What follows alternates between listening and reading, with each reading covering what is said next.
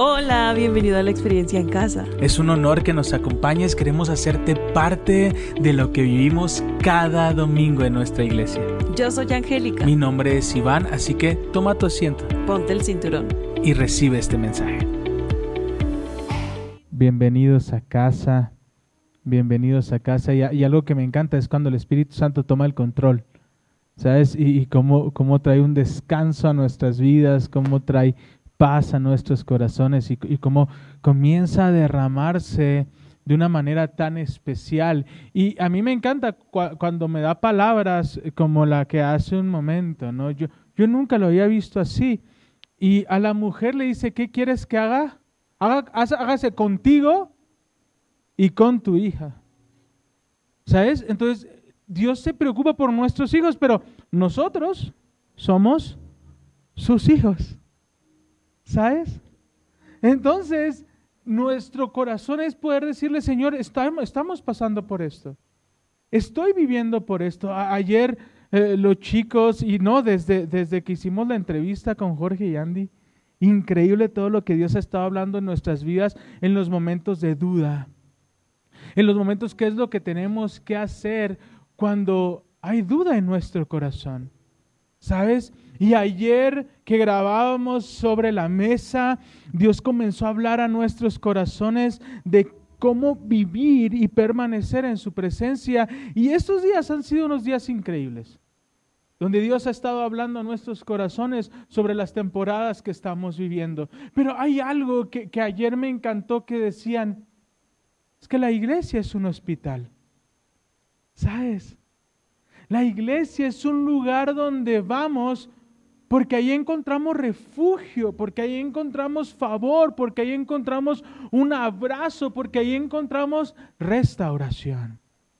No venimos aquí porque somos perfectos, no venimos aquí porque, porque somos eh, semidioses, ¿no? Y caminamos sin, sin, tocar y tenemos una aureola y, y, nos ven y dicen, ay, qué bonitas alas tienes, David, es que se ve que eres un ángel, ¿no?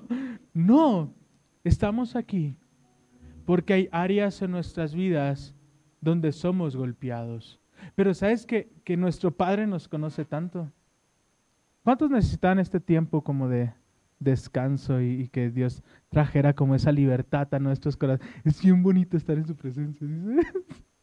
me encanta porque me quiero tirar y disfrutar de su presencia. Luego me acuerdo que soy el pastor y digo, no, está bien, pero espera, espera. Hay personas que están esperando el mensaje del día de hoy. Y hoy yo quiero seguir en lo que hemos estado hablando sobre la honra. La honra es cuidar eso de una manera especial. en semanas pasadas entendíamos y decimos, no hay otro Jorge. Jamás vas a tener un papá como tu papá es el único y hay que aprovecharlo y hay que cuidarlo y hay que honrarlo. Amén. Pero a veces se nos venían complicaciones y veníamos y estuvimos platicando sobre esto. Y hoy yo quiero hablarte, el día de hoy el mensaje se llama una duda. Una duda llena de fe. El viernes hablé, no, el jueves hablé de una fe llena de dudas.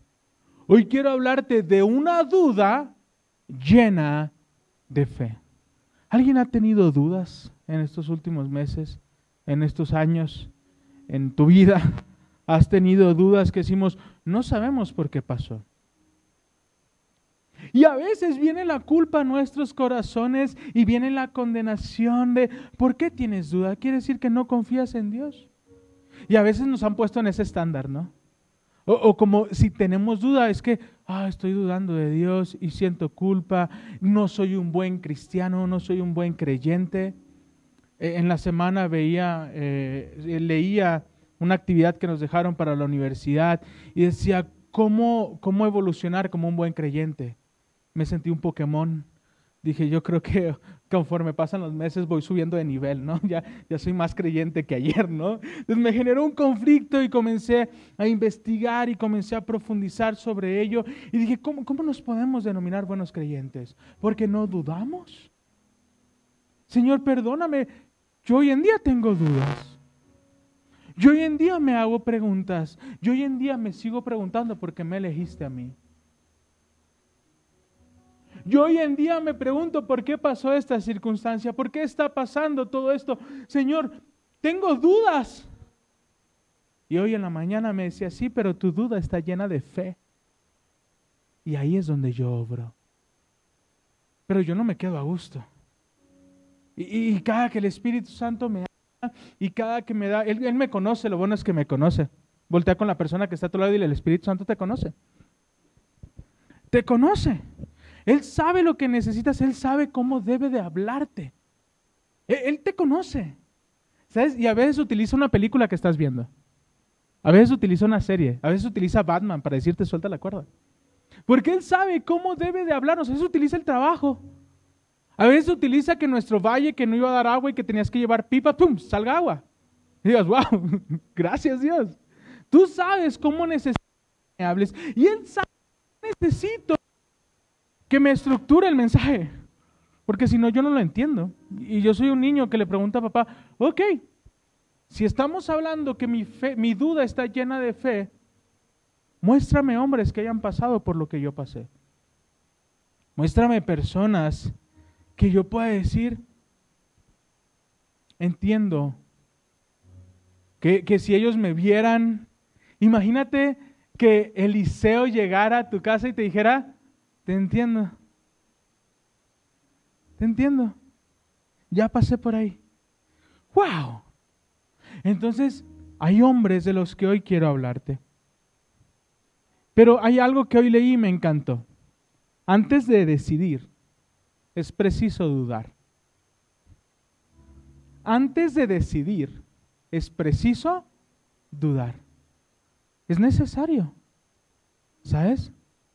Yo mientras me veía al espejo dije, playera abajo, no, es que no me quedaba. Creo que ya ahora me queda. Entonces dije, pero si me siento incómodo, dudé en ponérmela.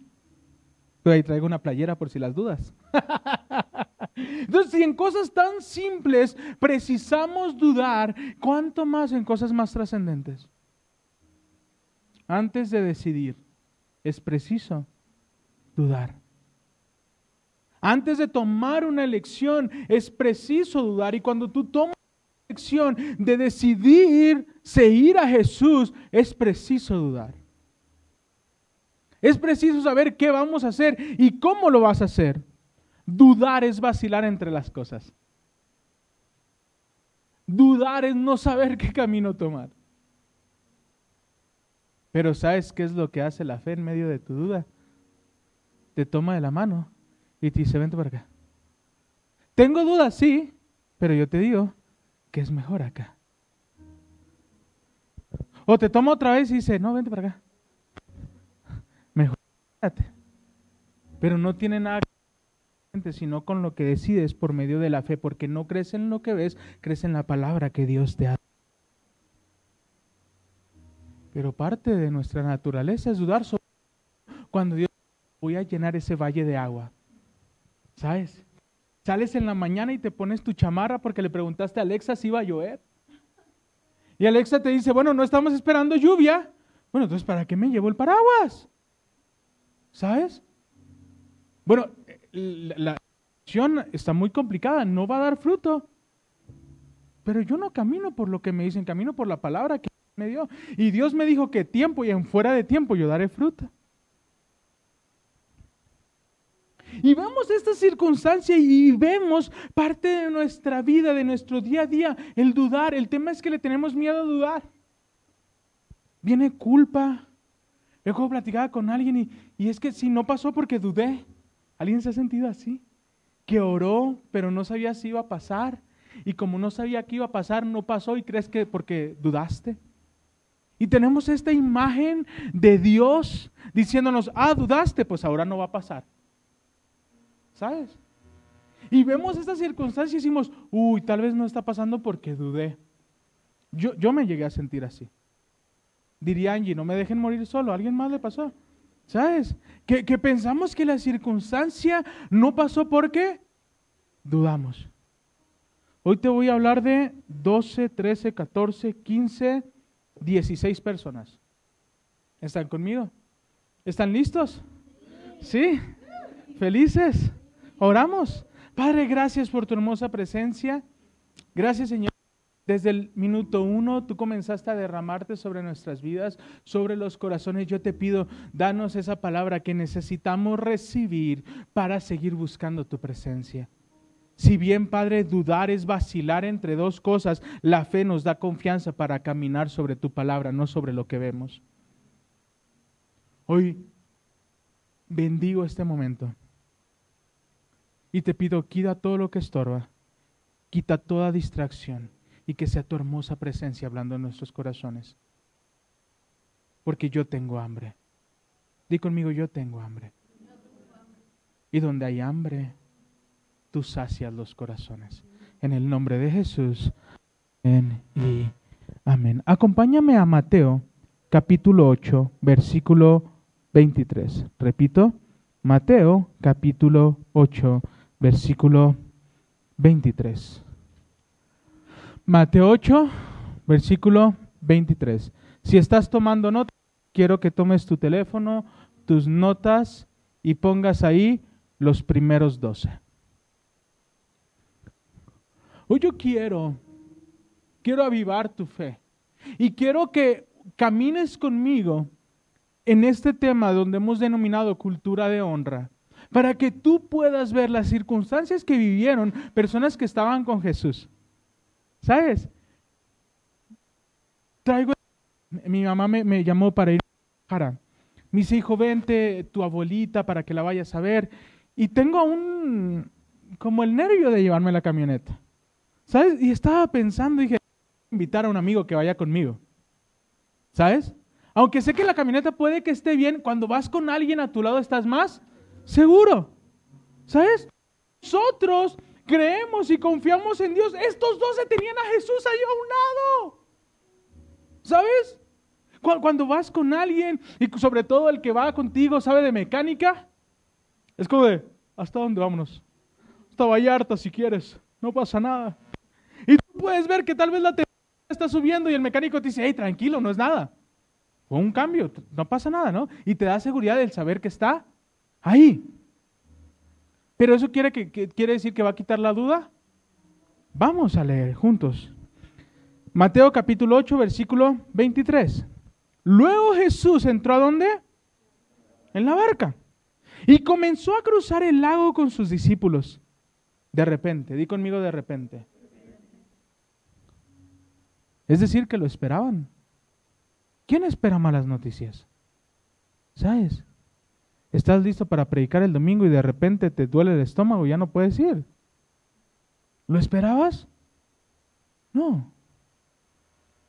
De repente, aquello que tenías seguro se va. De repente. De repente, tus hijos están chiquitos y te dicen, me comí todo el huevito. Y de repente llegan y te dicen, ya me voy a Toluca, ¿eh? ¿Cómo? ¿Qué pasó? ya voy a entrar a la facultad. ¿Cómo? Si todavía me acuerdo cuando tenías 15 años, estabas bien chiquita. Pues sí, ahora estoy viendo en qué materias elijo. ¿Sabes? De repente. ¿Dónde estaba Jesús, Mari? En la barca. No estaba lejos, estaba cerca. ¿Estaba dónde? Cerca, en la barca, con ellos. Ni siquiera es que, ah, bueno, vemos a Jesús, Jesús está lejos. No, no, no, estaba con ellos. De repente se desató sobre el lago una fuerte tormenta, con olas que entraban a la barca. Pero Jesús dormía, seguridad. Imagínate a Jesús en su habitación entrando el agua. Pero él sabe que no le va a pasar nada. Es hijo. Así que está dormido. Dormido. ¿Sabes cuándo Dios te bendice? Cuando duermes. ¿Sabes cuándo se está haciendo cargo de tus cosas? Mientras descansas. Porque mientras tú duermes, Dios está cumpliendo su promesa. Escucha bien esto. Cuando tú duermes, Él está cumpliendo su promesa. Jesús estaba dormido. Los otros estaban preocupados. Doce discípulos con él. Doce discípulos que habían visto a Jesús sanar. Que habían visto cómo Jesús sanaba al hombre con lepra. O sea, no cualquier cosa. Jesús ya había hecho milagros extraordinarios. Estaban allí, ahí con el mejor mecánico. Y es como si me pusiera nervioso. Iba algunos de ustedes conmigo. Traigo a un lado de copiloto. Está lloviendo y las olas están entrando a la barca. Muchos de nosotros estos meses hemos sentido que está entrando agua a la barca. ¿Saben? Yo se los dije. Yo se los dije en febrero, el mes pasado. Platicaba con David y le decía, David, yo sentía que la barca se me hundía. Y me preocupé. Tuve miedo. Y quise volver atrás. Pero mira, vamos a seguir leyendo. Los discípulos, ¿qué fueron? ¿Por qué? Tenían miedo. ¿Dónde estaban, Clau? Con Jesús. ¿Y qué tuvieron? Miedo. Hombres de poca fe. Tenían miedo y estaban con Jesús. Ahora yo te vuelvo a hablar de los doce primeros. Doce primeros con dudas llenas de fe. Porque no se aventaron del barco. No dijeron, saquen los salvavidas. Nos vamos a hundir. Vean quién, agárrate del que sepa nadar. Pedro es un buen pescador. Pedro, yo te quiero cerquita. Porque seguro que tú sabes nadar, compadre. Así que te quiero a un lado. No. Tuvieron dudas, pero ¿qué fueron? Fueron a despertar a Jesús. Señor, sálvanos que nos vamos a ahogar, gritaron. ¿Por qué tienen miedo? preguntó Jesús. Tienen tan poca fe. Entonces se levantó y reprendió al viento y a las olas. Y de repente, di conmigo de repente, calma. Entonces, con esto, de repente viene la tormenta, pero de repente viene la calma. ¿Sabes? A doce personas. No se paró Nat y le dijo, ay Pedro, por cuanto has dudado voy a dejar que la barca se hunda, medio te ahogues y luego te saco. ¿Verdad que no? ¿Y dudó? Sí. ¿Pero lo soltó? No. Les dijo, hombres de poca fe. Me imagino a Jesús estirándose mientras la barca está como de un lado a otro. Salir y decir, tormenta, cálmate. Estos ya se asustaron. Ni siquiera se hundió, entró poquita agua. Pero ya se asustaron, cálmate. Y pum, vino la calma a los doce primeros que dudaron, pero su duda estaba llena de fe a ir al lugar correcto. Nadie fue con Pedro a decirle, Pedro, ¿qué hacemos? Fueron con Jesús porque sabían que Jesús estaba en la barca. Así que quiero que veas primera personalidad de Jesús es que Él dormía en medio del caos. Porque mientras tú duermes, Dios está bendiciendo a tus hijos. Mientras tú duermes, Dios está obrando en el corazón de las personas que llegarán y te, van a decir, yo quiero tu negocio. ¿Sabes cuándo a los corazones de las personas mientras duermen? Ve al faraón. Dios hablaba a su corazón. ¿Recuerdan el sueño que tuvo el faraón? Que necesitó que José lo interpretara. ¿Dónde le habló? Mientras dormía. ¿Ya tienen a los primeros doce? Vamos al siguiente. Ahora vamos a Marcos capítulo 9. Marcos capítulo 9, versículo 24. Cuando estén ahí me dicen amén.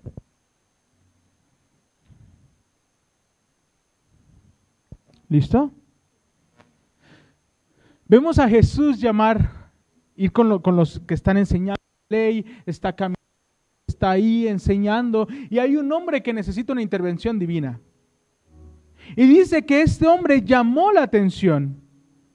Voy a, voy a, empezar desde el versículo 17. Un hombre de la multitud tomó la palabra y dijo, Maestro, traje a mi hijo para que lo sanaran. Está poseído por un espíritu maligno que no le permite hablar.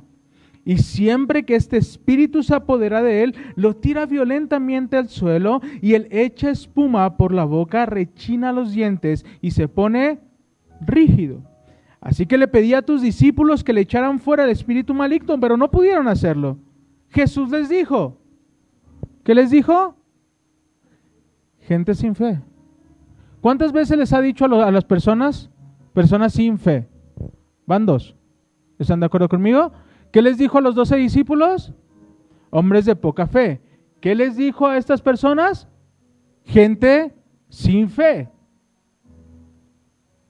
Y todos esperaríamos que dijeran, bueno, pues como no tienes fe, pues ya, voy a seguir mi camino, ¿no? Pero se detiene y dice, gente de poca fe. ¿Hasta cuándo tendré que soportarlos? Tráiganme al muchacho. Así que se lo llevaron. Cuando el espíritu maligno vio a Jesús, le causó una violenta convulsión al muchacho, quien cayó al piso retorciéndose y echando espuma por la boca. ¿Hasta cuánto? ¿Hace cuánto tiempo le pasa esto? Preguntó Jesús al padre del muchacho. Desde que era muy pequeño, contestó él. A menudo el espíritu lo arroja al fuego, al agua para matarlo. Ten misericordia de nosotros y ayúdanos si puedes. ¿Qué fue lo que hizo? Paró a toda una multitud. Imagínate. Paró a toda la multitud. Imagínate el caos que hizo. Para después decir, si puedes, ¿eh? ¿A qué te arriesgas? ¿Para qué haces todo un caos si vas a dudar? Porque ya hace mucho tiempo que pasaba eso. Algunos de nosotros llevamos con bastante tiempo luchando con lo mismo. Amén. Y hemos orado por nuestra familia, y hemos orado por nuestros hijos, y hemos orado por nuestro matrimonio, y hemos orado por aquellas áreas en nuestras vidas que queremos dejar y no hemos visto. Entonces no sabemos si realmente Dios tenga una respuesta para nosotros. Pero aún así, en medio de nuestras dudas, sigo teniendo fe. Y le dice, ¿y si puedes? Y me encanta la respuesta de Jesús. ¿Cómo que si puedo? A ver, hiciste que me detuviera. Hiciste que todo el mundo discutiera aquí. Y me estás preguntando si puedo. Pero él sigue diciendo,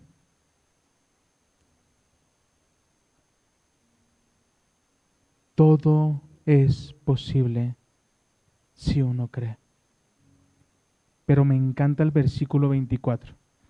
Al instante el Padre clamó, sí creo, pero, ¿qué dice? Ayúdame a superar mi incredulidad. ¿Tenía fe? Sí, pero tenía dudas. Tenía dudas. Pero su duda estaba llena de fe. Señor, creo. Ayúdame en mi incredulidad. Ayúdame en este momento donde estoy pasando calle de sombra. Donde qué está pasando. No sé cómo cambiar las cosas, solo tú puedes intervenir mi vida. Señor, creo, pero ayúdame. A mí me pasa. A mí me pasa. Y, y, me pasa cuando oramos y decimos, Señor, aunque seamos poquitos,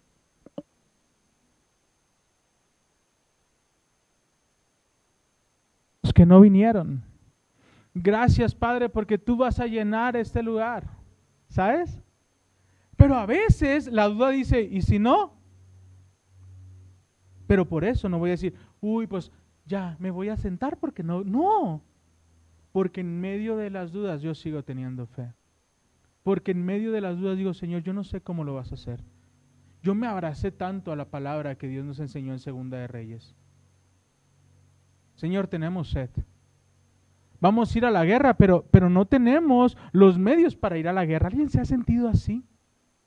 Que quieres iniciar algo, pero no tienes los medios. ¿Crees que no tienes las herramientas? ¿Crees que no tienes la palabra? ¿Cómo le voy a predicar a la gente? ¿Cómo le voy a hablar? No sé qué va a pasar. No sé cómo va a venir la provisión. Y Dios le responde, mira, mira tu valle seco. No vas a ver lluvia. No vas a ver viento. Es decir, no va a ser como tú crees que va a ser. Pero algo te aseguro, que tu valle se va a llenar de agua. Y va a ser agua suficiente para ti y para todos los que vengan contigo. Entonces yo no camino con medio de mis dudas, yo camino porque dentro de mis dudas hay fe. ¿Cuántas personas llevamos ya? Trece. Trece personas. ¿Tuvo duda? Sí, pero Dios le dijo, uy, no, Jesús, no, no veo que le diga, ah, vienes y me buscas, si no crees en mí, quítese de aquí, llévese a su hijo medio moribundo. No, Señor, sí creo, pero ayúdame en mi incredulidad. Sé quién eres tú, sé lo que puedes hacer. El que duda de sí mismo, soy yo. Y Él nos vuelve a prometer, llenaré de valle, llenaré de agua tus valles secos. Amén. ¿Hasta aquí están conmigo? ¿Quién ya se puede defender? Dice, bueno, ya son 13 con dudas. Ya, ya medio me siento un poquito más tranquilo. ¿Pero seguimos? ¿Les doy a alguien más? Vamos a Reyes, Segunda de Reyes, perdón. Segunda de Reyes, capítulo 2, versículo 4. Cuando estén ahí me dicen amén. Segunda de Reyes, capítulo 2, versículo 4. No es cierto. Es Segunda de Reyes, capítulo 4. La dislexia, perdónenme. Segunda de Reyes, capítulo 4, versículo 8. Cuando estén ahí me dicen amén. ¿Listos? 4.8. Segunda Reyes 4.8. Cierto día, me encanta. Cierto día. Es decir, que no lo esperas. Te han llegado esas noticias, buenas noticias inesperadas. Que ya no te lo esperabas, pero llega la buena noticia y dices, wow, Dios, gracias. Cierto día, así sucede, cierto día. Eliseo fue a la ciudad de Sunem y una mujer rica que vivía allí le insistió que fuera a comer a su casa. Di conmigo honra. Después, cada vez que él pasaba por allí, se detenía en casa para comer algo. Entonces la mujer le dijo a su esposo, estoy segura, di conmigo, estoy segura. No dijo que dudaba, dijo con plena seguridad, estoy segura que Él es un nombre de Dios. Hagamos un lugar para que Él descanse. ¿Sabes? Cuando tú honras a alguien es como de, estoy seguro que Él tiene una palabra. Hay que invitarlo a comer. Que se quede en casa, que venga, que conozca a mi familia, que ore por el matrimonio de mis papás. ¿Sabes? Porque sabemos que Dios ha puesto algo en su vida y si lo honramos vamos a recibir de lo que Dios ha puesto en su vida. La mujer estaba honrando porque sabía que en Eliseo había una unción especial. Muchos de nosotros venimos a la iglesia y honramos la iglesia porque sabemos que en casa hay algo especial. Amén. ¿Cuántos están seguros de que en casa hay algo especial? Estoy seguro. No estoy viendo, no me siento diferente, pues me encantó ese discurso. Porque Jesús está con los discípulos y les dice, te he dado autoridad. Orarás por enfermos y ellos sanarán. Impondrás tus manos y recibirán sus milagros. Y los discípulos se comienzan a ver unos a otros y uno dice, no me siento diferente. No tiene nada que ver con lo que sientes, sino con lo que crees. Y al que cree, todo le es posible. Estoy segura, estoy segura Estoy seguro que Dios tiene un propósito para mi familia. Estoy seguro que Dios tiene un llamado para mis hijos. Estoy seguro que Dios va a avivar en mi vida. Estoy seguro. Y honró. Y honró. Y cuidó. Y valoró que preparó un lugar. ¿Sabes? Cuando, cuando a ti te gusta un reloj, a mí me regalaron este reloj y me encanta. Pero lo tengo, tengo un espacio especial para el reloj. Porque si no, todo lo perdemos, ¿sabes? Llegas a tu casa y te quitas las cosas y las dejas porque no tienen importancia y al rato estás corriendo de, "Ah, ¿dónde lo dejé? Y las llaves y la cartera y dónde lo dejé porque no tiene valor. Hipotéticamente no importa. Pero cuando algo es especial, lo tienes en un lugar especial. ¿Sabes? Como hombres somos bien piquis en, esa- en ese aspecto, ¿no? Tenemos como el cajón de las cosas importantes, ¿no?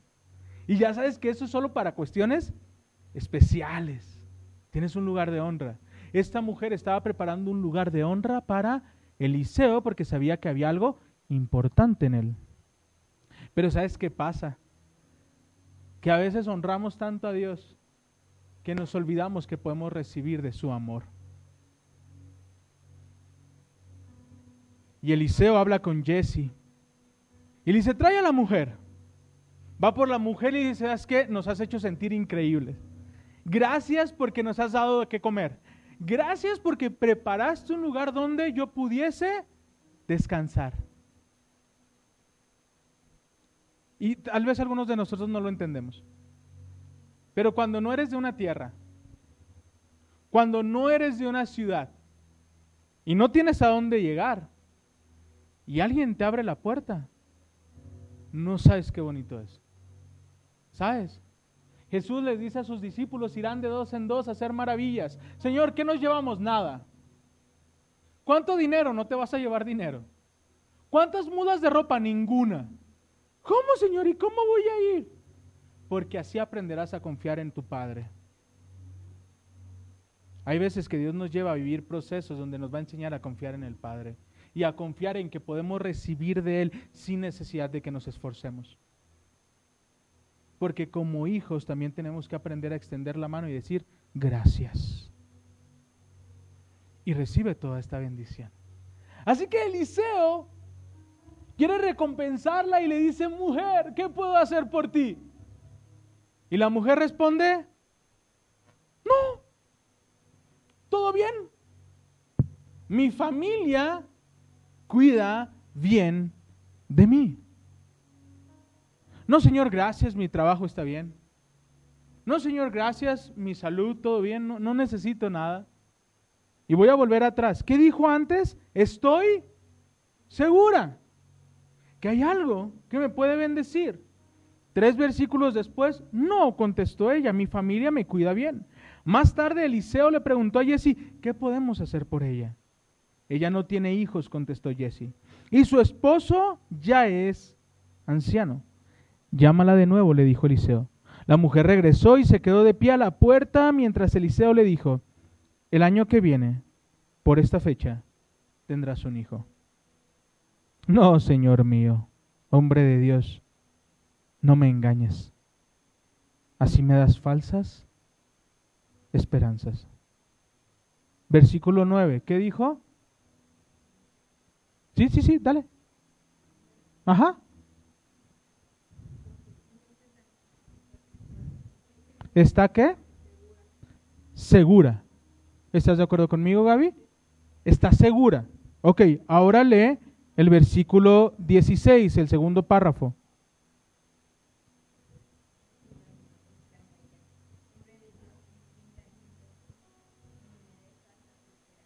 ¿Cómo? Eh, Yo estoy leyendo mal una versión. En el 9, ¿qué dijo? Que estoy segura. ¿Qué dice después? No me des falsas esperanzas, pues no que muy segura. ¿Cuántos estamos así a veces? Amén. ¿Cuántas hay áreas en nuestras vidas que en una temporada decimos, estoy seguro? Uy, va a venir. Esa provisión va a venir, estoy seguro. Y cuando usted dice, ¿cuánto necesitas? No, Señor, no te burles de mí. Yo estoy seguro que Dios va a hacer algo, transformará a mi familia y llegan y vamos a ir a la iglesia. No, no te burles de mí. No me des esperanzas. ¿Y qué fue lo que dijo Eliseo? Tiempo después, a un año, la mujer cargó a su niño en brazos. ¿Eliseo cambió de opinión? No. ¿Jesús cambió de opinión con los discípulos? No, no. Jesús no cambia de opinión en, sus promesas para tu vida. Dudes o no dudes. Amén. ¿Por qué no declaras conmigo, Él no va a cambiar de opinión? Él no va a cambiar de opinión. Tú podrás cambiar de opinión. Tú podrás decir, estoy seguro, y después, no, no me des esperanzas. Tú podrás cambiar de opinión, pero Él nunca cambiará de opinión sobre la palabra que Dios ha dado en tu vida. Yo mismo podré cambiar de opinión, yo mismo podré decir, sí Señor, voy a ir y no importa, y tres horitos después voy a ir a checar los boletos a ver cuánto me sale regresarme. Yo pude haber cambiado de opinión, pero Él nunca cambiará de opinión, porque Él es fiel a su palabra. No importa que tengamos dudas o aún poca fe, de repente vendrá aquello que estás esperando. Honra su palabra. ¿Cuántas personas llevamos que han dudado? 14. ¿Quieren una más o ahí le paramos? ¿Más? Vamos por más. Vamos a Marcos capítulo 5. Marcos capítulo 5. Marcos capítulo 5, versículo 25.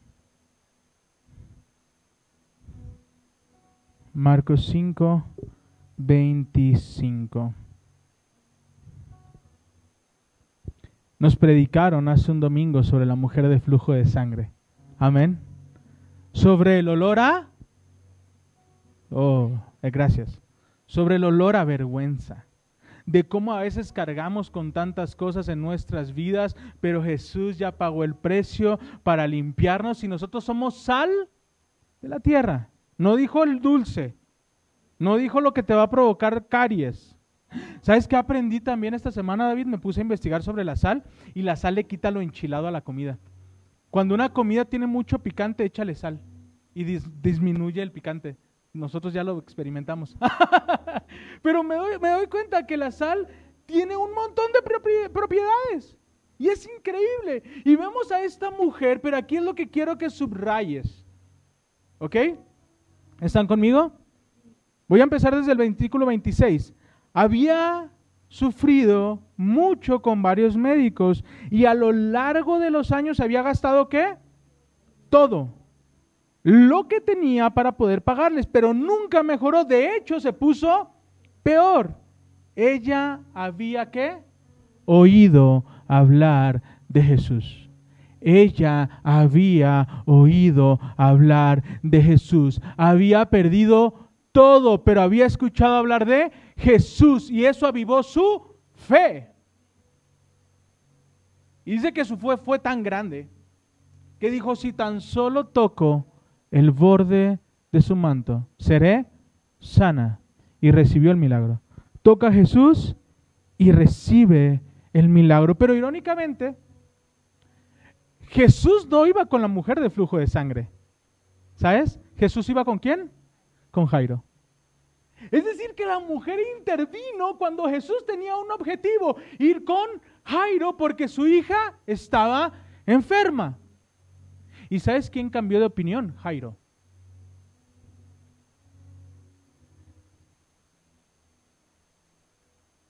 La mujer de flujo de sangre logró detener a Jesús. Lo logró detener. Qué increíble milagro, ¿verdad? Pregúntale a Jairo. Jesús ya va contigo y ves que Dios hace un milagro en alguien más y tú, no, está bien, pero, pero yo iba primero. ¿Sí sabes? ¡Ah! A mí me ha pasado. Y escucho testimonios y Dios hizo algo y yo, Señor, aquí estoy. Esa palabra era para mí. Y esta mujer intervino porque tenía tanta fe y tanta hambre de ti que tan solo tocándote fue sana. Y llegan los discípulos con Jairo. Dicen, ya ni te esfuerces, ya ni le muevas, ya no lo busques. ¿Ves? Se detuvo porque no quiere llegar contigo. Le importó más aquello que tu persona ya no sigas. Y dice que Jesús escuchó. Dijo, ¿por qué tanto alboroto? No, Jesús, ya es tarde. Por lo que ibas, ya murió. Y algunos sentimos que nuestra vida está así. Que ya es tarde. Que aquellos sueños que teníamos murieron. Que aquella que esperanza que teníamos murió. Y puede que Jairo pudo haber cambiado de opinión. Y pudo que Jairo pudo haber dicho, bueno, pues, pues sí. Qué bueno que recibiste tu milagro, ¿eh? Qué bueno.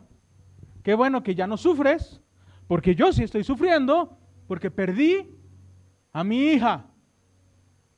Pero me encanta, porque en medio de la duda, Jesús oyó lo que le decían a Jairo y dijo, no tengas miedo, solo ten fe.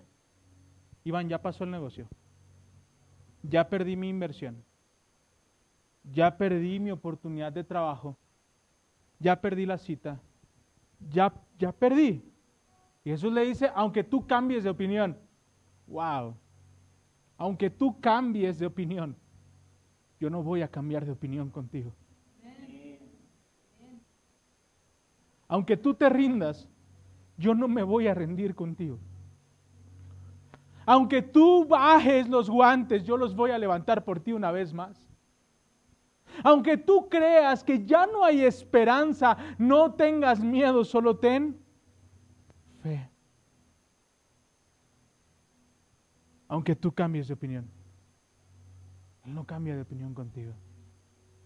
Y va a poner en tu vida las herramientas necesarias para que tú sigas caminando aún en medio de las dudas. Versículo 39.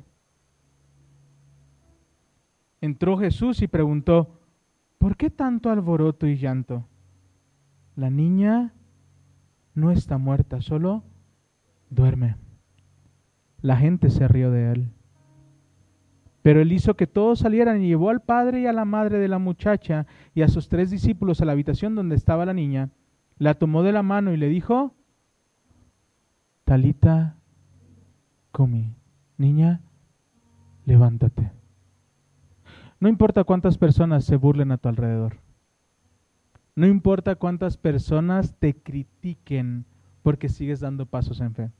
No hay cuántas personas te juzguen porque estás siguiendo la palabra que Dios te dio sobre tu vida. Él te va a tomar y va a llevar al interesado. ¿Sabes?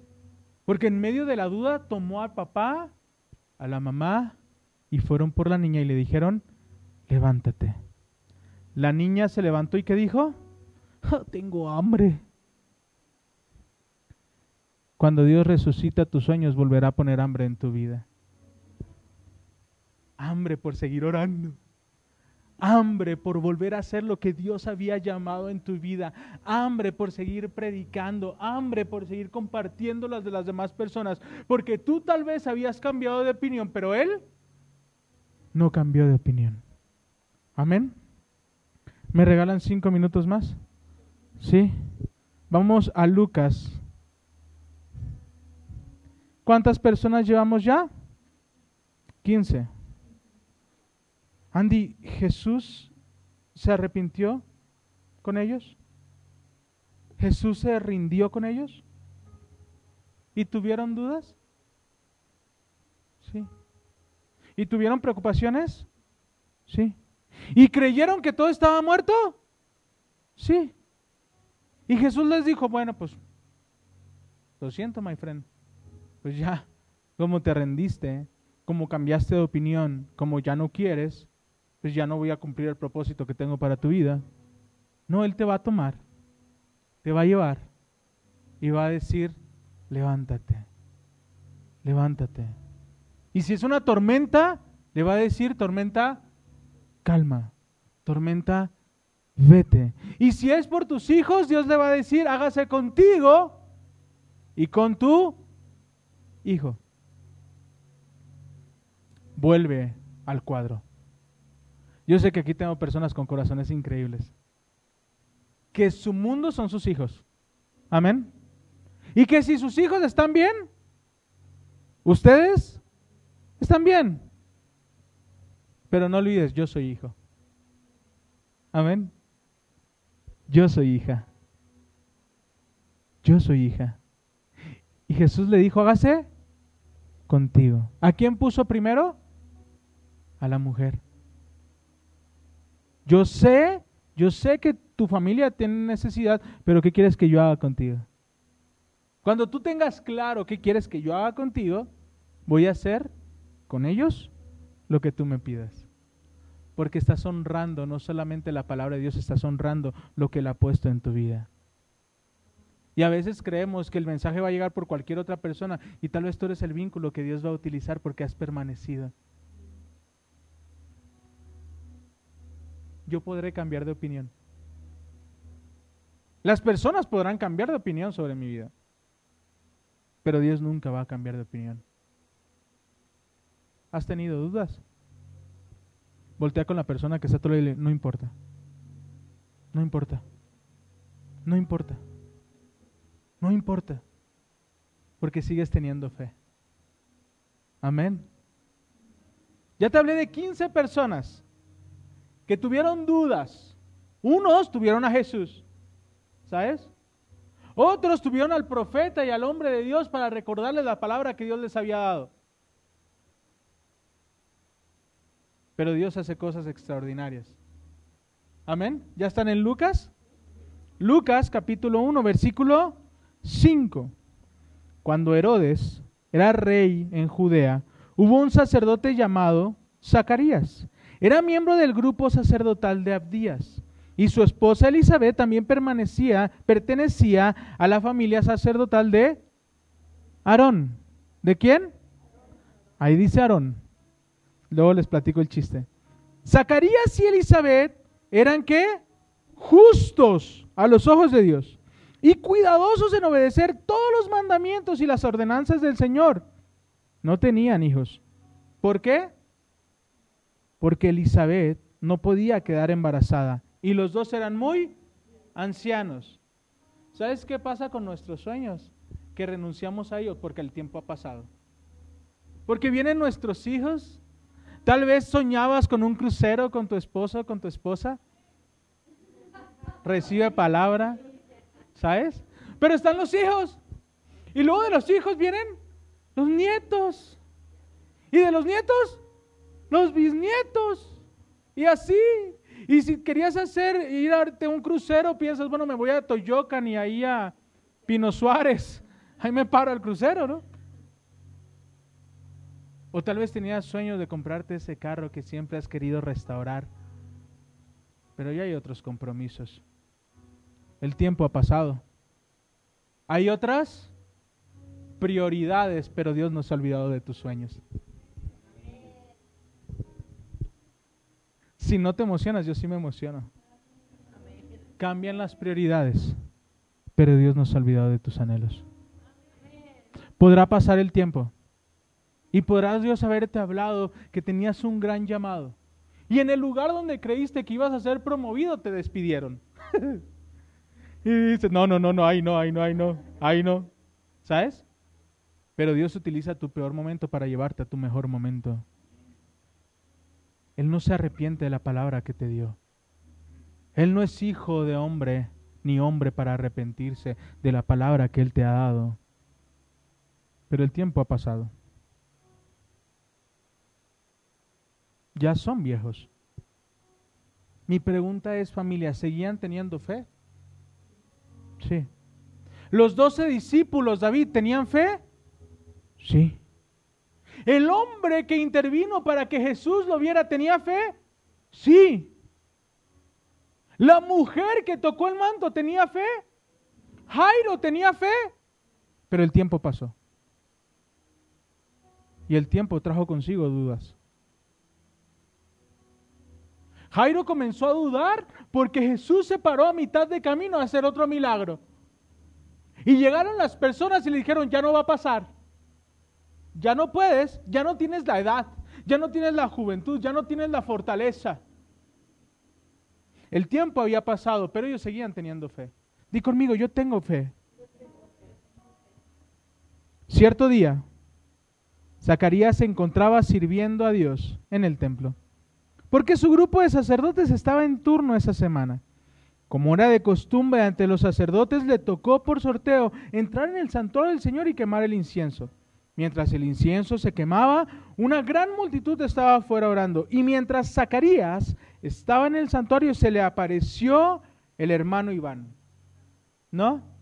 Se le, se le presentó la hermana Claudia. ¿No? ¿Qué dice? ¿Quién se le presentó? ¿Un qué?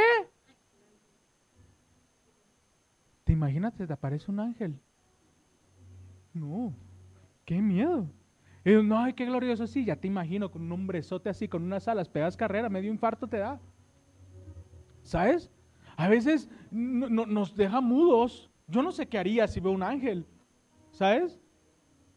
Imagínate ver, imagínate que vas manejando, te estás estacionando en tu casa y alguien sale y es un ángel que sale así grandote. Y dice, bienvenido David. ¿Sabes? Dios no ha olvidado tu oración. Desde el primer momento que levantes tu oración, yo la escuché. No me bajo del carro.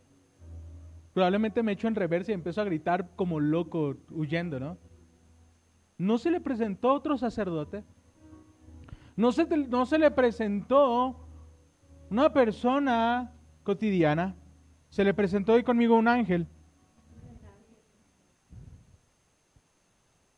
Cuando Zacarías lo vio, se alarmó y se llenó de temor.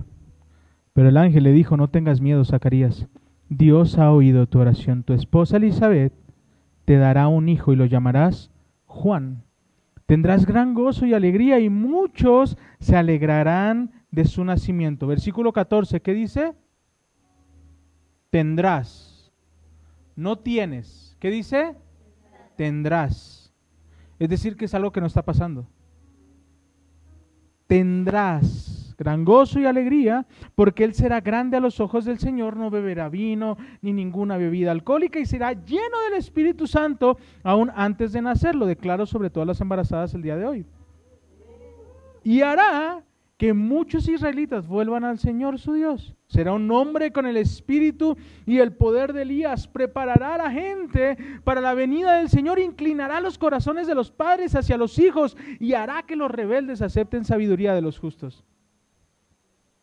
Zacarías le dijo al ángel, muchas gracias. ¿Cuándo le compro su cuna? ¿Dónde hay ofertas? ¿Dónde se va a aliviar? ¿A qué hospital voy a ir? ¿A qué escuela lo voy a inscribir? ¿Quién va a ser su esposa? No. ¿Qué fue lo que dijo? ¿Cómo puedes estar seguro de que esto va a ocurrir? Ya soy muy anciano y mi esposa también está de avanzada edad. Entonces el ángel le dijo, yo soy Gabriel. Estoy en la presencia misma de Dios. Fue Él quien me envió a darte esta buena noticia. Soy Gabriel y vengo a darte esta buena noticia. He orado por este momento toda una vida. Y cuando Dios llega y me dice, sí lo voy a hacer, lo primero que le digo es, no creo. No creo. Y lo dejo mudo. Ponte de pie.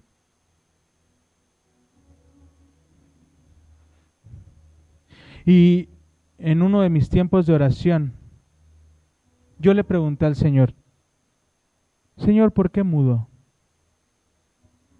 Si se dan cuenta, a los discípulos solo les llamó la atención. A los discípulos solo les dijo, qué poca fe tienen. Tormenta, detente. ¿Están conmigo? A la mujer le dijo, Eliseo, nada. No le dijo nada, pero estuvo con ella. ¿Están de acuerdo conmigo? Porque Eliseo tenía un cuarto en su casa. Él seguía estando cerca de ella. ¿Están viendo la constante? ¿Qué le dijo Jesús al Padre? ¿Qué le dijo? No tengas miedo. Pero ¿dónde estaba Jesús? Cerca. Pegadita. Cerca. Cuando viene la duda, ¿dónde debe de estar Jesús? Cerca. Porque cuando dudas, Él abre camino donde no lo hay. ¿Ok? Porque está cerca. ¿Dónde estaba Jesús? Gracias. ¿Dónde estaba Jesús cuando Zacarías estaba recibiendo esta palabra? Seguía la presencia. Apenas estaba siendo mandado. Apenas iba a poder estar cerca. ¿El Espíritu Santo ya estaba dentro del vientre de Elizabeth? No, porque aún no había bebé. No estaba nadie. Solo era una palabra. ¿Por qué mudo? ¿Por qué mudo? Te llenarás de gozo. Sí, pero en este momento no. Entonces cállate. ¿Por qué? Y el Espíritu Santo comenzó a hablar a mi vida. Y me dijo, ¿sabes cuántas veces has destruido lo que yo he hecho con tus palabras? Dije, wow. ¿Sabes por qué Zacarías quedó mudo? Para que no hablara maldición sobre el fruto que estaba en el, en el vientre de su esposa. Los demás tenían la bendición de tener a Jesús cerca. La tsunamita tenía la bendición de tener a Eliseo cerca. Zacarías no tenía a nadie. Un, un ángel vino y le dio la palabra y lo dudó. Y hay veces que tenemos que aprender a quedarnos callados. Aunque no estemos viendo. Yo he tenido que aprender a quedarme callado. Aunque las cosas no estén pasando como yo espero, aunque las cosas no le... Ahora me quedo callado. Ahora no digo absolutamente nada, aunque mi mente sea un caos, porque no voy a arruinar lo que Dios está obrando por mi boca. Dice la palabra que hay ángeles esperando a que nosotros demos indicaciones para que ellos actúen. Entonces, ¿qué voy a declarar sobre mis hijos? Aunque no estén siendo bendecidos. ¿Qué voy a declarar sobre mis hijos? Gracia, aunque tal vez necesiten disciplina. Porque hay momentos que en medio de la duda tengo que aprender a estar callado. Y Él nos dice, mantente quieto. Y mira cómo yo soy Dios. Hoy quiero preguntarte, ¿qué estamos honrando? Si me puedes decir, pastor, yo he tenido dudas, bienvenidos al barco. Aquí estamos los que dudamos. Yo también he tenido dudas. El tema no es tener dudas, el tema es a quién recurro mientras viene la duda. Hoy mientras veníamos a la iglesia escuchaba la entrevista de alguien que compuso una canción y, le preguntaban de dónde nace tu canción. Y dice, de experiencias tenía un amigo, dice, un hombre trabajador, un hombre esforzado, estudioso, tenía un buen trabajo, le iba muy bien. Y un día en la fiesta con los amigos se envalentonó porque uno le empezó a decir, ¿vamos a robar a esa casa? Vamos, vamos a robar. Dice, lo peor del caso es que él no tenía la necesidad de ir a robar. Pero estaba rodeado de personas incorrectas. Dice, terminó asaltando. Cuando todos salieron corriendo, llegó la policía y fue el único que recibió un disparo, lo mató al instante. Muchos perdón, muchos de nuestros sueños permitimos que alguien más los asesine. Permitimos escuchar la voz de los que están a nuestro alrededor menospreciando nuestros comienzos pequeños. Yo mismo me he menospreciado. Yo mismo esta semana, Dios tuvo que tratar con mi autoestima. Porque hay dudas. Pero aunque yo cambie de opinión, Él no va a cambiar de opinión sobre mi vida. El tema es a dónde estoy recurriendo. Y si no tengo en el momento a quién recurrir, lo que voy a hacer es guardar silencio.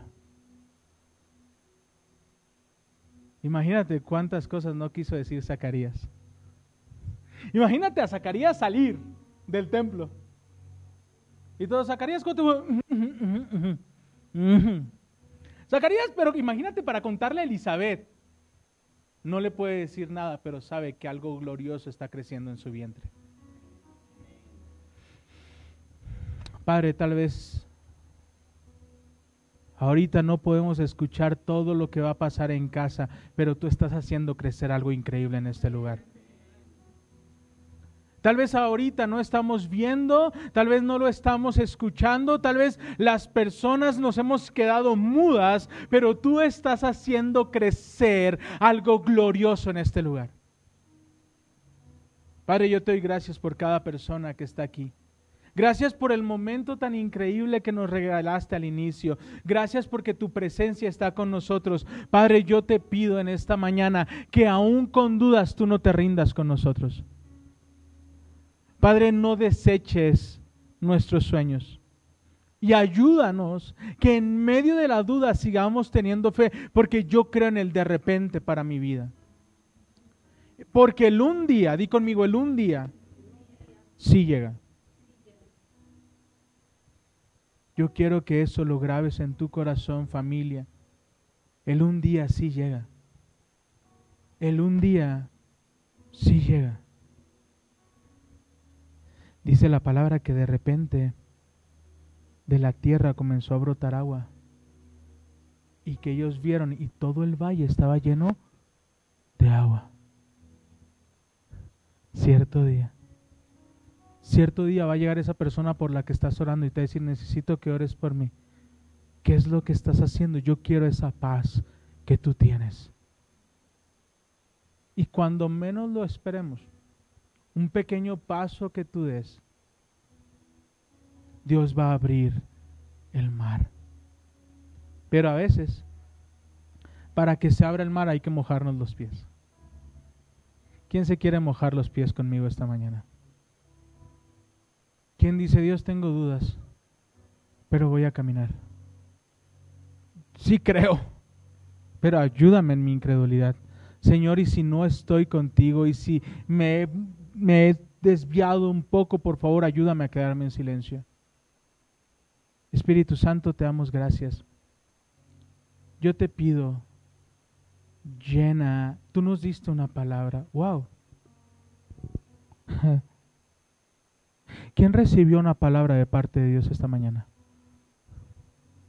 ¿Quién está viviendo la palabra? Tal vez no. ¿Ok? Tal vez la palabra fue dará fruto, abrirá camino, tendrán tiempos, llegará. Pero ¿quién recibió una palabra? Caminemos por esa palabra.